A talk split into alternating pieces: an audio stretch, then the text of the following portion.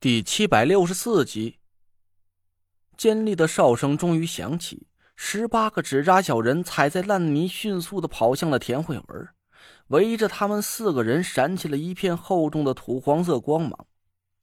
几乎是在一瞬间，正在慢慢的漆黑的地面上，猛然颜色一浅，一道浑厚的土形之力迎面就朝我扑了过来。我突然感觉胸口一滞，呼吸都差点停止了。稀烂的淤泥猛然间变成了硬邦邦的土地，我已经没有力气去收敛法力了，只能欲哭无泪的在泥土里露出个脑袋，痛痛快快的体验了一把被活埋的鲜活感受。等我被人拔萝卜一样的从土里抠出来的时候。我的脸都被憋得青紫，缓了半天才吐出一口气儿来。我在几张关切的脸庞里，隐隐看见了藏在唐果儿身后的田慧文，他的脸色很复杂，一直都在躲闪着我的眼光。我休息了一会儿，就强打着精神站起身来，看着前方的不远处，冷冷一笑：“ 哼，看来老谭手里的牌已经打的差不多了。”现在那老小子受的伤可不比我们轻快，也是时候该去上门回请他一下，招呼他吃一顿硬菜了。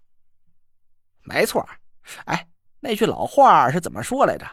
来而不往，哥们就非礼丫的。郭永哲的这句话把我逗得瞬间就破了功，我笑得肚子都岔气了，半天才招呼大家收拾了行装，吹响了哨子。十八个纸扎小人身上阴阳气息流转，围成的阵法之中黄光闪耀，把我们面前方圆七八米的沼泽都变成了硬邦邦的土地。这片地下沼泽本来在老谭的暴力施法下阴阳紊乱，根本就没有任何风水规律可以遵循。但是纸扎阵法之中却阴阳阵眼齐全，五行八卦森严。营造出了一个小范围的正常空间。我让大家站在阵法之中，不停的吹着哨子，指挥着纸扎小人按照唐果儿指的方向，加快了前进的脚步。经过了刚才那么一通折腾，我们几个人的体力几乎都快耗尽了。田慧文和唐果儿的脸上几乎没有一丝血色，郭永哲也累得连话都少了很多。整个队伍里还算像个人样的，竟然是屁股受了伤的那若兰。我们几个人相互搀扶拉扯着，在纸扎阵法的保护下，又朝西北方向走了将近二十分钟，一起停下了脚步。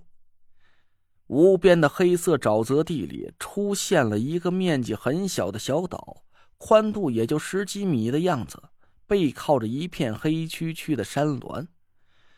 山前的平地上生着一堆火，火焰的颜色白里透绿，阴森幽暗，一看就不是什么正经人干的事儿。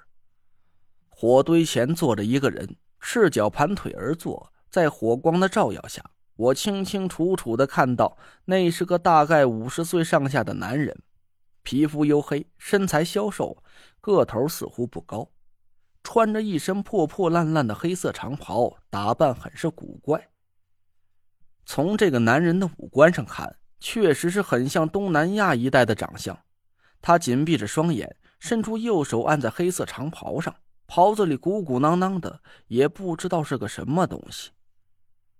男人的嘴里不停的低声念叨着，语速很快，一个字也听不懂，脸上的表情很是痛苦。他的左眼眼皮明显在剧烈的颤抖着。看来是被我那一针给扎伤了，正在念着什么咒语治伤吧。哟，陈子，瞧见了没？这老小子还真打算和咱喝一盅呢，连菜都备齐了。郭永哲躲在我身后，拉了拉我的衣袖。我的眼光落在男人的身前，在距离他不到一米远的地方，四个很大的土陶罐子一字排开，就像是腌咸菜的缸似的。我皱了皱眉头，心里暗自警惕。在火光下，那四个咸菜缸上隐隐闪耀出了纵横交错的纹路。虽然我看不清到底是画的什么，但从纹路上反射出来的暗红色可以判断出来，那应该是用血化成的。我敢打赌，那咸菜缸里装的肯定不是下酒菜，应该是封印着他养炼的阴煞吧。大家都小心点那四个罐子古里古怪的，一会儿动手的时候千万别给砸碎了，等摸清了底细再动手。几个人不动声色的朝我点了点头，这是风水行里经常会遇到的情况。两个风水师斗法，在底细不明之前，绝不敢轻易的去攻击对方封印的陶罐。一般来说，风水师都会在封印陶罐里养炼一个类似于助手作用的阴煞，来帮自己打架，就像是游戏里召唤怪兽似的。这些召唤兽却不像是游戏里一样。可以招之即来，挥之即去。有一部分风水师养练的是比较容易控制的煞物，就像是梧桐养的那个小干尸，虽然有点道行，但法力和梧桐那种老怪物相比是差的十万八千里了。